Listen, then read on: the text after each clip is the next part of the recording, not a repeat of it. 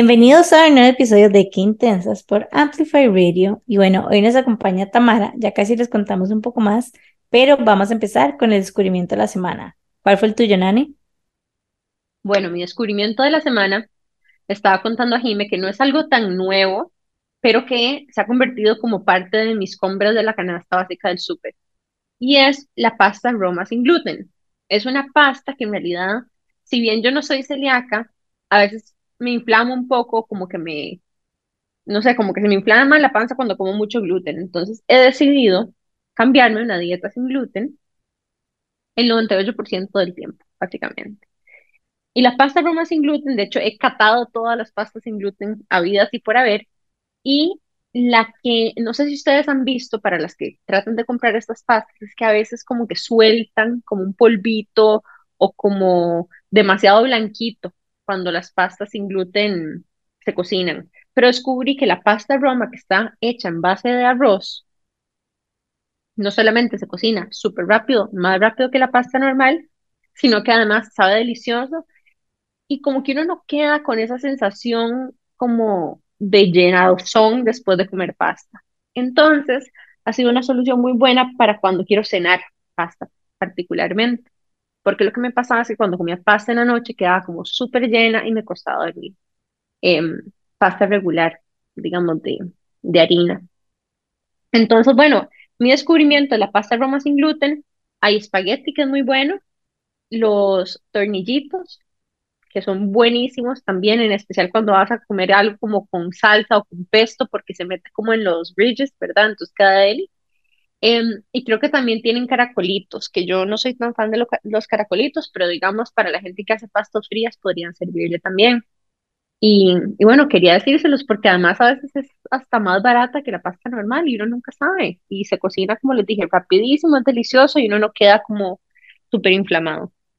Yo de hecho descubrí esta pasta de donde nani, obviamente, cuando fui a cenar y me pareció que el sabor estaba súper rico. La compré para hacer y en serio se cocina demasiado rápido. O sea, más bien hay como que tener cuidado de que no, de que no se te pase. Entonces. Sí, dura como seis minutos la cocción. Dice como entre seis y ocho, pero si lo dejas ocho, de repente como que se te, se te suaviza demasiado. Entonces sí hay que tener cuidado con eso, no dejar, no dejarlo pasar y, y es mega práctico, se hace rapidísimo. Sí, bueno, ahí le recomiendo. Me encanta. ¿Cuál fue el tuyo, Tama? Pues descubrí a estos chicos maravillosos que te llevan café de barista a la casa para los eventos. Se llama Modo Café y te montan barra con café de especialidad y tienen diferentes leches y te hacen latte, cappuccino, mocha expreso lo que la gente este, wow, parece no los conocía yo. Lindísimo para, para eventos así en la casa, eh, para los amantes del café. Me encanta este, este descubrimiento. Nosotros somos súper fans de café, de café rico, café de especialidad. Y como se me, me parece súper la opción. O sea, como cuando uno tiene una fiesta o así, nada más llegar y, y decirles a ellos para que vayan a hacer el café. Exacto. Sí, está como chiva, porque yo he visto como que a veces, ¿verdad? Uno piensa en, uy, voy a llevar como un mixólogo para hacer, no sé, que en la noche gin tonics, pero cuando uno va a cafetear, uno nunca se para, le ocurre para otro tipo llevar de un barista. Ajá. Me parece buenísima esa idea. Gracias por compartir. Yo hoy descubrí que había estado usando mal mi máquina de café. O sea, como que me encantan los kitchen appliances y me había mandado a pedir, bueno, me habían traído una maleta, la que es de café de ninja. Entonces me di cuenta que lo estaba usando mal. O sea, lo tenía, era rarísimo porque yo no podía hacer como más de una taza. No me dejaba como aumentar la cantidad y me di cuenta que durante casi un año que tengo que tenerla, la estaba usando en el modo de pod y no como en el café molido, así o todo, o sea, todo mal. No, no Pero bueno, básicamente como que cuando yo trataba de poner el pichel no me dejaba y me decía que lo más que se pudieran como 11 onzas. Y era rarísimo porque viene con pichel, entonces obviamente se tenía que poder pichel y era que este, esta máquina para hacer café tiene la opción de pots, digamos, como las que vos llegas y metes, que ya están hechas, Ah, ya. y la opción de poner como De filtro con... cápsulas. Exacto, entonces yo lo tenía en el setting equivocado y inclusive cambió demasiado el sabor. O sea, ahora ya que lo pasé a café normal, sabe como mucho más fuerte el café y mucho más rico. Así que sí, Claro, porque seguro el café de los de las cápsulas es medio instantáneo. Ajá, viene como, fijo, como más concentrado. Pero, Ujú. pero bueno, sí, somos súper fans del café. De hecho, recomendamos Tienen café de poco, ustedes, ¿verdad? Teníamos, sí, Sí, nos bueno, queda todavía lo poco café, tenemos. todavía nos queda, nos queda poco café, estamos ya liquidando ese inventario, por cierto, por si a alguien le interesa. Em, eso es parte de algo que tal vez compartimos, ¿verdad? Porque nosotros queríamos hacer este proyecto de cadena de valor mujer que llevaba, ¿verdad? Un café, digamos, desde eh, la finca, ¿verdad? Hasta el consumidor con, dándole trabajo, limpiando y dándole beneficios a mujeres. Em, pero lo que hemos descubierto es que posicionar un café es más difícil de lo que pensamos. Inclusive Y es como que tal vez la gente no, no sabe ta- tanto como de café de especialidad y como sus beneficios, entonces no existe como esa necesidad, o por lo menos no está como tan, hay que educar mucho ajá, exacto. Sí, y que, y que ha mejorado, ¿verdad? Porque yo me acuerdo, eh, uno pequeño, la gente tomaba café malísimo, lleno de azúcar quemado y de, ¿verdad? rellenos. Y No, y ahora ya siendo un país exportador de café, por dicha se consume buen café, aunque no sea tan popularizado, sí se hace. Ahora sí hay mercado para café de especialidad, pero ahorita, vieras que lo que a mí me pasa es que me he hecho terriblemente snob con el café. Entonces ahora que cuando tomo un café Y como me súper hiciste quemado, terriblemente snob con el café. O sea, ahora, digamos, andaba en un viaje con mis papás y mi papá, hasta- siento que hasta le da pena porque yo andaba en mi prensa francesa, andaba mi café, andaba todo mi propio termo y mi papá era como, ¿qué le pasa? Pero En ya simplemente Barcelona tomar café no, normal no. En Barcelona es un desastre. Bueno, hay de todo, pero tenés que buscar el café bueno porque el del súper es unas cosas que venden como empacadas al vacío en un- una piedra cuadrada que saben horroroso. Y lo más, lo más cómico es que hay uno súper popular que se llama Café Soleil y es el apellido de mi esposo. Y todo mal el café, lo compramos con la ilusión y todo mal.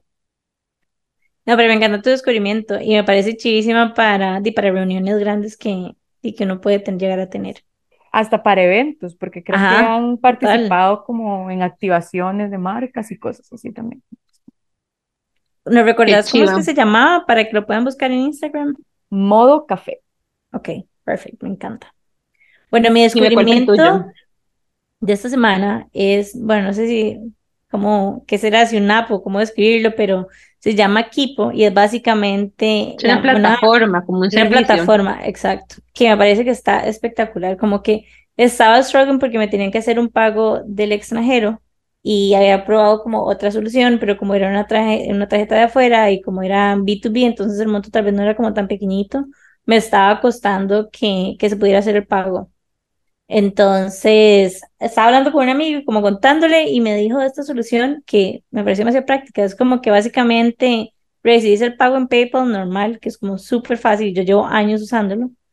Y después, nada más, haces la, o sea, creas tu cuenta, digamos, en Kipo, que literalmente fue como en 10 minutos. Creas una transacción ahí mismo, así, en serio, yo no os puedo explicar lo fácil que fue para pasarla a mi cuenta del back y ya. O sea, esto fue el jueves, sí, el jueves fue que lo hice y ya hoy me depositaron.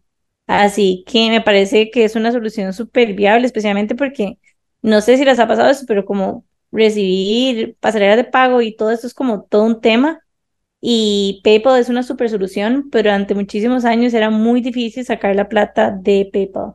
Así que súper recomendado para todos los que estén buscando una No solución es similar. gratuito, pero es muy fácil. Sí, pero igual todo te cobra comisión al final de cuentas. Entonces es importante como obviamente tenerlo en consideración para la hora que vos vayas a, a hacer una cotización o para tenerlo, digamos, en los costos de tus productos, pero tampoco me pareció que fue tan, o sea, que estaban tan locas las comisiones. Sí, igualmente uno las termina pagando en las plataformas de pago, pero me parece excelente también por, por eso mismo. Tal vez no todas las páginas web o no todas las plataformas están integradas con un método de pago ya, digamos, de tu banco y PayPal se ha convertido en un estándar muy universal, en especial las personas que quieren vender afuera del país o personas, ¿verdad? Que, o ticos que viven en otros países y quieren pasar la tarjeta. Em, en fin, me parece una excelente opción. ¿Lo único que sí Tamara? escuché, Ah, no he usado, no he usado Kipo, no tengo experiencia con Kipo, sino con Wink, que es parecida. No sé si la conoces. No, esa todavía no, no la conocía. Voy a investigarla porque igual inclusive para comparar comisiones y qué tan user friendly es. Pero bueno, sí, siempre tratamos como de compartirles. Obviamente yo tuve, para llegar aquí, pues, pasé por otras que no me funcionaron, así que siempre tratamos de compartir la que sí nos funcionó para que ustedes puedan utilizarlos en sus emprendimientos. Y bueno, hoy nos acompaña Tamara, ella es la emprendedora detrás de Materia Rosa y me encantaría que te presentaras. Bueno, yo soy Tamara y soy ingeniera estructural de profesión, pero diseñadora de corazón en todas las aristas del diseño. Amo el diseño. Eh, vivo actualmente en Barcelona y tengo un bebecito de cuatro meses que se llama Javier. Nosotros recientemente nos topamos con Tamara en la feria de Pitaya para la Semana del Diseño, a donde vimos que tenía unos productos espectaculares y además nos dimos cuenta que Jimmy ha compartido en ferias con ella. Y una de las razones que a mí más me llamó la atención conversar o tener esta conversación hoy con Tamara es que hace unas cosas espectaculares. Con todas sus habilidades de diseño y de relaciones interpersonales, ha logrado hacer una alianza muy chiva con una comunidad indígena costarricense se llama la comunidad Boruca. Durante el episodio les vamos a contar más, pero de las, por si no la conocen, ella tiene una marca divina que justamente integra la artesanía de este pueblo indígena Boruca, que es de Costa Rica, ¿verdad? Del Pacífico Central y Sur, y hace unos, unos almohadones y unas decoraciones para la casa espectaculares y lindísimas. Así que si ustedes son fan de la decoración, de los emprendimientos sociales y de All Things Pastel y Divinos, este episodio es para ustedes. Así que, bueno, vamos a irnos a un súper corto corte comercial. Y en unos minutos regresamos con más de Tamara aquí, porque intensa. Ya volvemos. Qué intensidad. Estamos de regreso con más de Qué Intensas aquí por Amplify Radio y hoy nos acompaña Tamara de Materia Rosa. Contanos un poco cómo empezó tu emprendimiento y cómo ha ido evolucionando con el tiempo. Bueno, amante del diseño, como les dije anteriormente, yo asistía a las ferias del FIT, ah, mientras trabajaba en ingeniería y eh, me enamoraba de todo y el concepto, etcétera. Y empecé a darme cuenta que la gran mayoría de diseñadores hacían diseño de producto utilitario y de, de indumentaria más que de cosas para el hogar. Entonces se me ocurrió eh, empezar una marca de diseño costarricense para cosas del hogar que tuviera eh, una base inspirada en tradiciones de nuestro país. Y así fue que empezamos con Materia Rosa. El nombre este, estaba antes que, el concepto, porque yo quería eh, algo consciente que utilizara materiales eh, reutilizables, este, que viniera eh, de producción orgánica, etcétera, etcétera, etcétera. Y el material rosa es haciendo alusión al cerebro, ¿verdad? Que es materia gris, pero que en la realidad es rosado. Entonces, por eso, materia rosa. Viene de la Eh, conciencia. exacto. Como que es, con- o sea, como que bien pensado, un producto que piense en todo, ¿verdad? Que te solucione, pero que a la vez todo lo que hay detrás de él se tome en cuenta lo que está pasando. Y decime una cosa, Tamara, cuando vos pensaste en integrar esta parte de artesanía y de tradiciones, ¿de dónde viene eso? Bueno, estudié diseño interno, eh, un diplomado con don Marco Mora, eh, y él nos da, nos decía que para ser globales hay que ser locales y que de, lo más profundo de nuestras raíces es que eh, en donde podemos encontrar innovación. Entonces, queriendo tener también como que el producto nuestro fuera algo que, que si bien puede ser souvenir, también uno tenga ganas de ponerlo en su casa. Y entonces era como transformar artesanía en un objeto de deseo, ¿verdad? No es como eh, las, las cosas lindas artesanales de cada lugar cuando uno va también existen, pero yo quería una marca que hiciera esto, como que integrar el diseño y lo convirtiera en, en algo así como que, ay, yo quiero, como la gente dice, un bolso Louis Vuitton, yo quería, yo quiero eso de materiales, ¿verdad? Porque eh, me enamoro, porque me enamora, pero además detrás tiene toda una historia. Entonces. Claro, y es curioso porque a veces uno viaja y las artesanías o los souvenirs de otros lugares sí los quiere poner en la casa, pero a veces las cosas típicas y tradicionales del mismo país de uno, como que no sé por qué uno los engaveta, digo yo, ¿verdad? Como que no, no tienen el mismo impacto. Entonces me encanta que estés haciendo como valor agregado con algo que además no es tan común ni tan cliché, tal vez por decirlo de cierta forma, ¿verdad? Inclusive yo me atrevería a decir como que Costa Rica no es tal vez en ese sentido como, no sé, como Perú o como México o como Guatemala, que tienen como demasiado legado artesanal y que tienen, o sea, como que las artesanías son parte de todas las generaciones y se ha ido como transmitiendo. Siento que en ese sentido Costa Rica no, vamos a ver, como que entro en un dilema aquí un poco, porque como que llevo muchos años como de creer eso y es, es una realidad, pero también hace poco como que empecé a percibir de que en realidad sí existe, o sea, sí hay como cierta identidad que yo tal vez como que no tenía tan mapeada y más allá, tal vez, sí, o sea, más allá, tal vez como específico, ajá, tal vez como no solamente específicamente Costa Rica per se, pero es como una cultura latina, por decirlo así, y era como que yo antes inclusive como que no le ponía, o tal vez no lo veía como un valor agregado, ¿saben? Como que con mis piezas, por ejemplo, con la marca de joyería, como que yo decía nada más como, ay, sí, cuando la gente viene a la playa, porque y todo es como tropical y como ese vibe y como que no me di cuenta de que en realidad es algo que uno también puede vender en otros países que igual comunica, tiene como ese sentimiento latino que es completamente diferente a, por ejemplo, lo que la gente usa en Estados o que la gente usa en Europa, etcétera. Entonces es como el típico, voy a hacer una comparación aquí, como no sé, los pantalones de elefantes cuando uno va a Tailandia o como ese tipo como de souvenir, es que son sí son souvenirs, pero con significado tal vez con, y con diseño. Y me encanta lo que estás haciendo. Más práctico.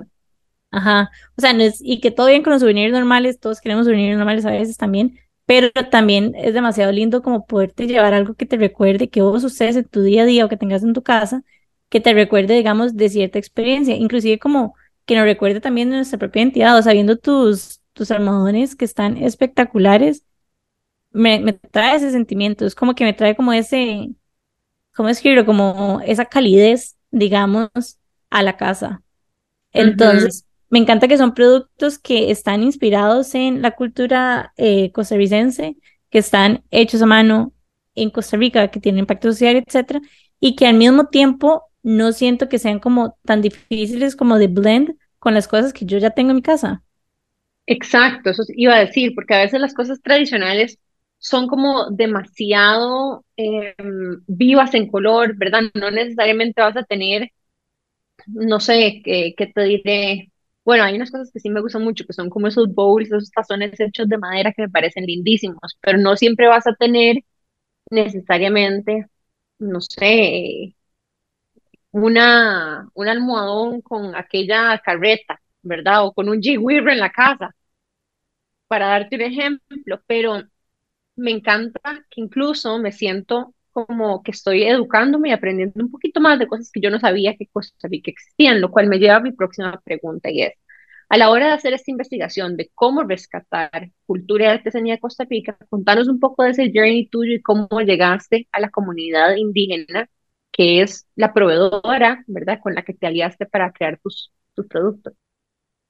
Perfecto, pero antes de, de empezar con mi viaje Boruca, quería hacer este, una anotación un poco jocosa sobre la carreta típica costarricense, porque el primer producto que tuvo Materia Rosa fue exactamente un almohadón de rueda típica. Entonces, es como súper vacilón que lo hayas mencionado. Sí que es cierto que tratamos luego de cambiarle los colores, porque fuimos evolucionando a que hubiera eh, carretas en tonos monocromos y pastel, pero sí que la primera, ah, el producto fue una- un almohadón redondo de carreta suavecito. Y ¿Y cómo te fue con ese producto? como pan caliente, como Un pan caliente. éxito, ¿ves? Ok, qué interesante. Sí, Porque yo pensaría que al ser tan típico, tal vez como que los ticos, no sé, o tal vez eso es algo que yo tengo, ¿verdad? Que no me, no me identifico tanto con cosas tan folclóricas, claro, por claro, decirlo de esa forma. Pero sí, sí fue Inclusive, interesante porque además nosotros sacamos carretas rosadas ca- con blanco, que como inspirada en los tapetitos de las abuelitas del tiempo, era como una fusión carreta-tapetito y otras variaciones y la que siempre se vendió más fue la tradicional. Y tanto para gente de aquí como para gente de fuera, más para gente de fuera, pero sí, sí es interesante esa acotación. Qué curioso. Eh, el, empezando con la, la rueda de carreta, ¿verdad? Seguimos explorando un poco. Paralelamente, yo estaba haciendo impresión 3D. Tenía otro emprendimiento, que fue mi primer emprendimiento. Y me contactaron del Museo Nacional para hacer reproducción de personas, o sea, de seres humanos tamaño natural en, impresión 3D y que cada reproducción de estas fuera eh, haciendo el scan, o sea, escanear la persona física de una persona que rep- representara a esa, digamos, que la persona real que escaneáramos tuviera un vínculo con lo que está representando. Entonces, esto me llevó a ir a Boruca a escanear a la nieta de un mayor Boruca, que sería lo que viene siendo, sería hoy lo que antes era un cacique, ¿verdad? Y esta chica, eh, escanearla tejiendo en telar de cintura. Y ahí es que conozco yo que aquí tenemos textiles autóctonos, ¿verdad? Porque como que, que nadie sabe en el mundo, ¿verdad? Tal vez en Costa Rica la gente que se dedica a estudiar textiles, etcétera, etcétera, se entera de que tenemos textiles autóctonos, pero en el mundo nadie sabe. Tenemos Yo no sabía, lo único que yo conocía de la, digamos, tribu o comunidad boruca, ¿cómo se dice? pueblo originario costarricense Pueblo originario costarricense o boruca, comunidad. comunidad. era mm, las máscaras. No sé si ustedes conocen las máscaras borucas, que son parte de una tradición que se llama el juego de los diablitos o la danza de los diablitos. Em, que es como una festividad tradicional de un pueblo indígena autóctono de Costa Rica que pasa a final de año, como entre el 30 de diciembre y el 2 de enero de cada año. Y es Es, como una, como una reproducción de un evento en su historia, ¿verdad? Y fue declarado eh, Patrimonio Nacional, el baile de los Este diablitos. evento, el Ajá. baile de los diablitos. Y si ustedes no conocen más de esto, lo pueden buscar, pero si tan solo hacen un Google search de máscara boruca, se van a dar cuenta de que son muy distintivas. Y tal vez las han visto en algunas tiendas de souvenirs, pero como que tal vez no saben de dónde viene. Y si son costarricenses, son unas máscaras, em, digamos, hechas a mano en madera, que están pintadas con unos colores súper vivos. acabo de hacer el search en Google porque yo no las tenía mapeadas y sí, claro, ya sé cuáles son. Están como en todas las tiendas de souvenirs, Claro, pero prácticamente. mucha gente no sabe, porque en algunas tiendas de souvenirs hay cosas un poquitito como de Panamá y de repente Ajá, ajá, lugares. Uno no sabe que eso realmente es tan costarricense, pero es muy costarricense y es muy, Están muy chivas. digamos, es muy valioso y algo muy resguardado por, por la parte cultural. ¿Y vos has ido? Claro, este, estuve as- antes de la pandemia, estuve en, en todas las festividades, me invitaron, súper lindos, la pasé genial, este, un recuerdo maravilloso. Nosotros también queríamos hacer cosas eh, con las máscaras boruca, pero este, todavía de la parte textil no lo hemos incursionado. Sin embargo, sí eh, trabajamos con ellos una versión miniatura de las mascaritas, en, igual tallada en madera de balsa, para colgar en el árbol de Navidad, que eso es un ¡Ay, qué producto nuestro ¡Qué como chuzo! de temporada. Ay, yo también, qué Y chiva. son en madera sin pintar, porque la original, original, original máscara boruca es en madera, solo cruda. Y durante el festival las iban coloreando, pero siempre con tintes naturales.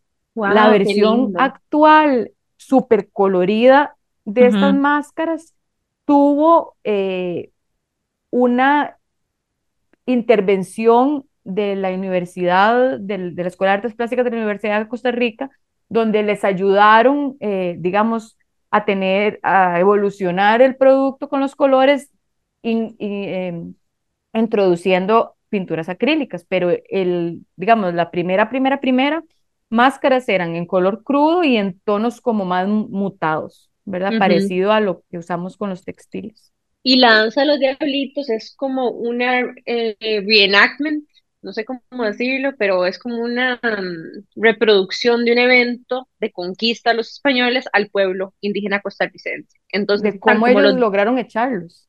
ajá, entonces están los diablitos, que son ellos, y después está como el toro que representa a los españoles, y es como toda la, eh, digamos, eh, eh, no sé si decir la pelea o la conquista o la, ¿verdad? El, el enfrentamiento de estas dos culturas y cómo ellos logran, digamos, sobrevivir eso. ¿Es así? Siento Así que es. estoy recibiendo clases de historia, o sea, como que no sabía nada de esto. No, y uno puede ir a, a, digamos, es todos los fines de año, ¿verdad? Y son varios ir días a, y a verlo, ir, experimentarlo. ir Y me parece, o sea, porque vamos a ver, soy una persona que me siento apasionada por el diseño, por la artesanía y en general la historia, me encanta. Y aún así, di, es como raro, pero no sabía esto en mi propio país, pero demasiadas gracias también por estar acá, por contar tu historia y también por haber involucrado también a estas comunidades. Y Tamara, contame una cosa, cuando vos fuiste a hacer esta impresión 3D, ahí fue cuando descubriste que había textil. Exacto, porque yo tenía claras las, o sea, me gustaban mucho las máscaras y también me interesó ir y todo, eh, aprovechar a conocer a la gente uno a uno para poder, digamos, como para pedirles permiso de usar este en diseño sus máscaras, ¿verdad? Porque esto es todo un tema importante, lo de la apropiación cultural y lo de la reproducción de artesanías y, y tradiciones de pueblos originarios sin involucrarlos, no solo sin consentimiento, sino sin involucrarlos, sin hacerlos parte de la cadena de producción y se ha hecho internacionalmente mucho. Hay un tema muy sonado de una marca francesa que plagió eh, textiles mexicanos de Oaxaca.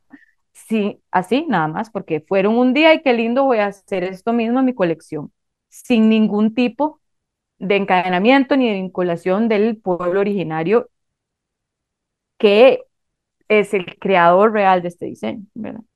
Entonces, Sí, como el dueño de la propiedad intelectual de alguna forma. exacto, el, el real dueño de la propiedad intelectual. De hecho, antes de empezar a grabar el episodio, como que estábamos hablando un poco de esto y me contaste que, de que inicialmente eso también fue como todo un tema porque lamentablemente ellos también han tenido malas experiencias y abrirse como a este tipo de colaboraciones fue, fue algo también, y fue, fue algo que tuvieron que empezar a, a navegar. Sí, eh, nosotras en este momento, el día de hoy tengo una socia que se llama eh, María. María es una experta en macramé, hace bellezas, es un genial mano derecha y es full logística de, de materia rosa. Antes, es, eh, María empezó a, a estar con materia rosa cerca de la pandemia, para en el 2020. Materia Rosa nació en el 2017 y mi socia fundadora, María Alejandra, era amiga mía desde chiquititas. Con ella fue que fui a Boruca y este, logramos dándole nosotros, confiando nosotros primero en ellos, este, que confiaran en nosotras. Pero fue, fue todo un proceso, porque fuimos a buscar, eh, yo conocí a la comunidad por el museo, pero fue hasta después, digamos, un año después, que yo fui a visitarlos para hablarles de, de estos temas, ¿verdad? Y em, sí me recibieron súper buena gente, pero no sabían cómo, cómo íbamos a hacer, ¿verdad? La, la, a la asociación de trabajar juntos, ni tampoco tenía yo idea de qué colores usaban, ni tampoco tenía yo, estábamos conociendo mutuamente, pero lo primero que hicimos fue adelantarles este dinero para que compraran material y nos hicieran unos textiles así, así, a ciegas. Y nos ayudó eso mucho, que ellos también confiaran en nosotros. Pero sí fue un trabajo arduo los, los primeros dos años de este tira y encoge de confiar en nosotros y nosotros en ellos, ¿verdad? Por esto, de la propiedad intelectual, porque quieran copiarles el proceso y hacerlo fuera, porque no quieran involucrarlos, etcétera, etcétera, etcétera. Cuando, ahora... subí, cuando, perdón, cuando subí a la montaña y vi que esta, la chica principal con la que yo trabajo se llama Vianney, ella y su familia tiñen el hilo eh, con plantas de la montaña. La mayoría de artesanos prefieren utilizar el hilo que ya viene con color porque es trabajo, menos trabajo, ¿verdad? Porque el la parte de la teñida no solo es, eh, consume tiempo y es laborioso, sino que necesita condiciones climáticas específicas en una montaña donde cuando llueve, llueve, ¿verdad? Entonces fue muy interesante y yo conociendo esto dije, esto es, eh, queremos hacer algo que no compita con las artesanas Boruca que tiene sus productos directamente. Queremos algo que complemente y que, ¿verdad? Y que haga un cambio y dé a conocer una faceta de la artesanía costarricense en el mundo, que diga, aquí también hay textiles, pero somos diferentes. ¿Por qué? Porque nuestros colores no son iguales que los que hay en Guatemala, México y Perú. ¿Por qué? Porque no somos desierto. Y ustedes me dirán, pero ¿qué es esto? ¿Por qué como lo del desierto? El color más vivo y representativo de estas otras culturas de las que hice mención es el rojo fuerte y el magenta fuerte, que lo da la cochinilla. Y la cochinilla. Ay, yo aprendí esto cuando vino Marijo hace poco. ¿Por que la cultivan. porque es más, Marijo me enseñó en el, en el desierto. cuando se estripa. Ahí, es que hay varios tipos de cochinilla. Entonces, cuando hay una cochinilla que cuando estripas es rojita. Entonces cultivan, eso, eso es como increíble porque la cochinilla es la plaga más plaga del planeta Tierra. Yo en este momento estoy en, en etapa de matemos toda la cochinilla que tengo en alrededor de mi casa, pero bueno, el punto es que la cochinilla la cultivan y ¿cómo se llama? Y a la hora de que pues llegas y la estripas, se convierte en este rojo que también inclusive usan para labiales. Es súper, súper fuerte. Es otra variedad de cochinilla la que tenemos acá. Sí, la de aquí es blanquita, ¿verdad? ¿Y cómo se distingue esa cochinilla, digamos, el origen de los, de los colores que usan en los textiles de aquí? Bueno, eso primero, que con los colores que tenemos nosotros no tenemos la capacidad, o sea, con los fuentes de color que tenemos nosotros, no se puede hacer esos rojos y magentas vibrantes, ¿verdad? Y número dos, nosotros por el tipo de clima eh, se usa algodón, ¿verdad? Porque claro, todos estos textiles originalmente eran para indumentar, ¿verdad? para poner ropa, sus faldas, no para otra cosa más que se usa, que se usa hoy en día, sino para faldas. Entonces, por el clima, algodón. El algodón, como es una fibra de celulosa, al teñirse, los tonos son mucho más mutados, son pastel. Cuando uno usa lana, usando el mismo colorante, inmediatamente es vibrante. Entonces, esas son las dos razones por las cuales nuestra paleta de colores es diferente, ¿verdad? Nuestro material base, que el algodón es eh, genera tonos pastel en lugar de la lana, que la lana eh, toma colores más fuertes, y la ausencia de, de cochinilla. Siento que he aprendido eh, demasiado.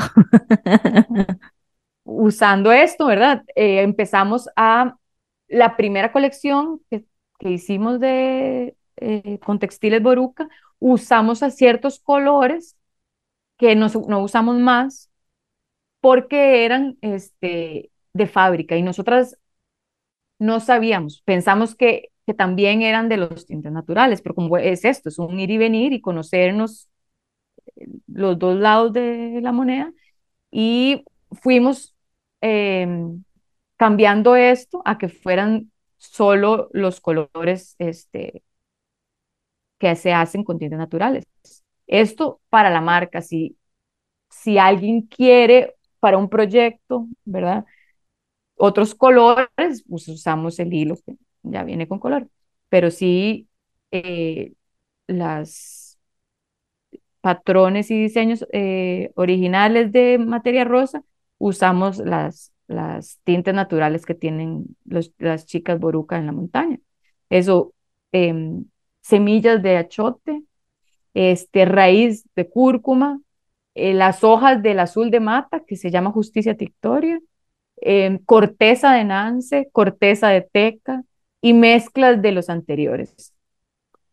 Entonces es como una paleta limitada, pero al final los patrones de, tradicionales de rayitas de ellos permiten a partir de estas paletas crear infinidad de diseños. Es muy interesante. Qué Está lindo. súper interesante. Pero nos vamos a ir rápidamente a un corte comercial y ya casi estamos de regreso con más de Intensas aquí por Amplify Radio. Estamos de vuelta con más de Qué Intensos aquí por Amplify Radio y hoy tenemos a Tamara de Materia Rosa con nosotras, con la quien hemos venido hablando acerca de una serie de tal vez legados de nuestros pueblos y nuestras culturas y comunidades ancestrales en Costa Rica y cómo tenemos muchísimas más tradiciones y artesanías de las que muchas veces pensamos. Porque precisamente Tamara, a través de Materia Rosa, ha rescatado muchas de estas artesanías y las ha convertido en productos de valor agregado que podemos tener en nuestras casas de diferentes formas. A mí me gustaría que también nos contaras un poco, Tamara, cuál es la realidad de ir a buscar o de ir a entrar en una comunidad indígena o una, ¿verdad? Lo difícil que es y cómo haces para que esta relación, que obviamente tuvo mucha complejidad, muchos años de, de establecimiento y, y lo difícil que debe ser abastecerte cada vez que necesitas material nuevo, ¿verdad? Porque hay una dificultad, ¿verdad? Incluso geográfica para llegar ahí. Sí, este, bueno, Boruca tiene un asentamiento más cercano, por así decir, que se llama Rey Curré. Es como una comunidad independiente que queda sobre la carretera interamericana, ¿verdad? Allá en la zona sur, a nivel de Palmar Norte. Pero la comunidad original con la que nosotros trabajamos eh, queda en las montañas de Buenos Aires de Punta Arenas. El único acceso es eh, con eh, vehículos 4x4 subiendo la montaña. Que si hay mal clima no se puede subir porque las aguas hacen un barrial que no hay eh, eh, pavimentación completa hasta el pueblo. Y así una serie de dificultades que se tienen de acceso. Entonces, parte de las cosas que nosotros amamos es llevarle trabajo a las artesanas a su casa, ¿verdad? Que no tengan que emigrar, que no tengan que ir a la ciudad eh, a buscar sustento. Entonces, nosotros, ¿verdad? Ellas trabajan desde su lugar de origen sin tener que moverse. Mm, Por dicha, eh, la gente de la comunidad, como vos hablabas de las máscaras, las máscaras tienen mucho movimiento y hay como una red de los vecinos que van a Buenos Aires, ¿verdad? San Isidro en general, a enviar encomiendas. Entonces, eh, se ponen de acuerdo y cuando se pueden sal, pues, cuando se puede salir, llevan y recogen encomiendas.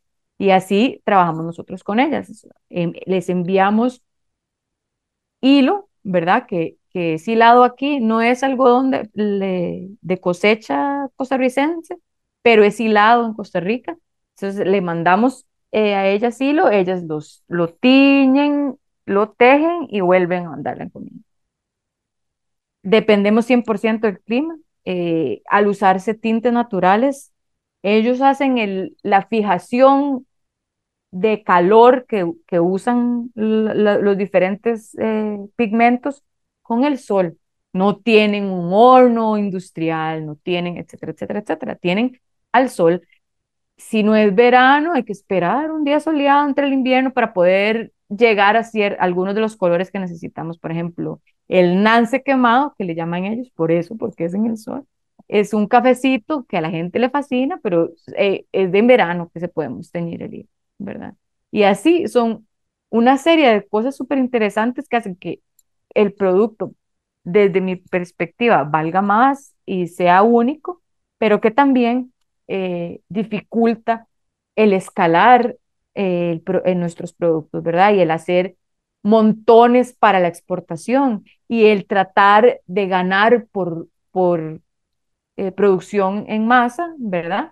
Entonces, no, no, no lo podemos hacer así y por experiencia y dándonos, digamos, empezando a conocer el mercado y dándonos cuenta cómo funcionamos realmente en nuestra producción, ¿verdad? Nuestro, como hay que hay un tope de producción, un límite productivo, pasamos de ser un producto normal tratando de sacar costos, ¿verdad? Por, por, por unidades masivas a ser un producto de exclusividad, donde nunca hemos hecho más de 10 unidades de un almohadón, que, por ejemplo, que eso que decía Nane, que no hemos dicho qué hacemos. Nos hacemos productos para el hogar, eh, principalmente con las artesanas Boruca, almohadones. Este, estos almohadones son series pequeñitas eh, y son productos prácticamente únicos. A veces hacemos solo dos piezas de un diseño y máximo hemos hecho 10, ¿verdad? Eh, además de que nunca es igual. Por ejemplo, que tengamos bestseller, se llama eh, la combinación de color verde caramelo. Es unos verdes es, con un poquito de café este Nance y un poquito de salmón de hecho. Este le han cantado montones de hoteles, nos los han pedido varias veces, diferentes lugares, pero nunca es igual, porque cada vez que pedimos el hilo se tiñó con otras condiciones y el verde no es exacto, y el café es un tono más bajo, un tono más fuerte, y eso le da esa unicidad, no sé si se puede decir así, eso, eso único que tiene cada pieza de material rosa. Me encanta. Y si ustedes no son fans como de las cositas beige con pastel, o sea, yo me lo imagino perfecto. Yo quiero aquí una, un sillón entero lleno de estos, son espectaculares. Yo he visto personalmente los almohadones y los caminos, ¿verdad? Y como alfombritas caminos, que están también divinos, que obviamente tienen muchísimo más trabajo, ¿verdad? Porque son piezas como más alargadas. Pero te quería también mencionar que yo vi como unas, unos paños de cocina que tal vez no eran tejidos, pero que tenían como unos estampados. Contanos un poco más acerca de estos productos. Esto, viendo que tenemos este, eso, primero, la limitación de cantidad de producción y, y segundo, lo personal que es un almohadón, ¿verdad? Pues son cosas súper personales, la gente las compra menos para regalo, se mueve diferente y tiende a gustar hacerlos personalizados por encargo.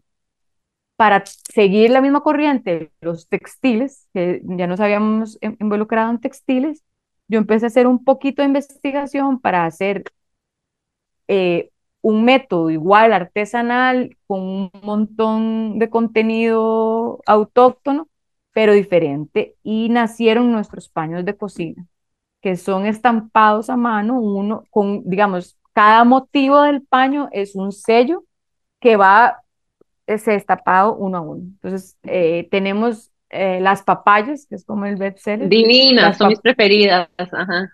Las, Las papayas guayabas tienen están dos colores, cada, cada color es un sello.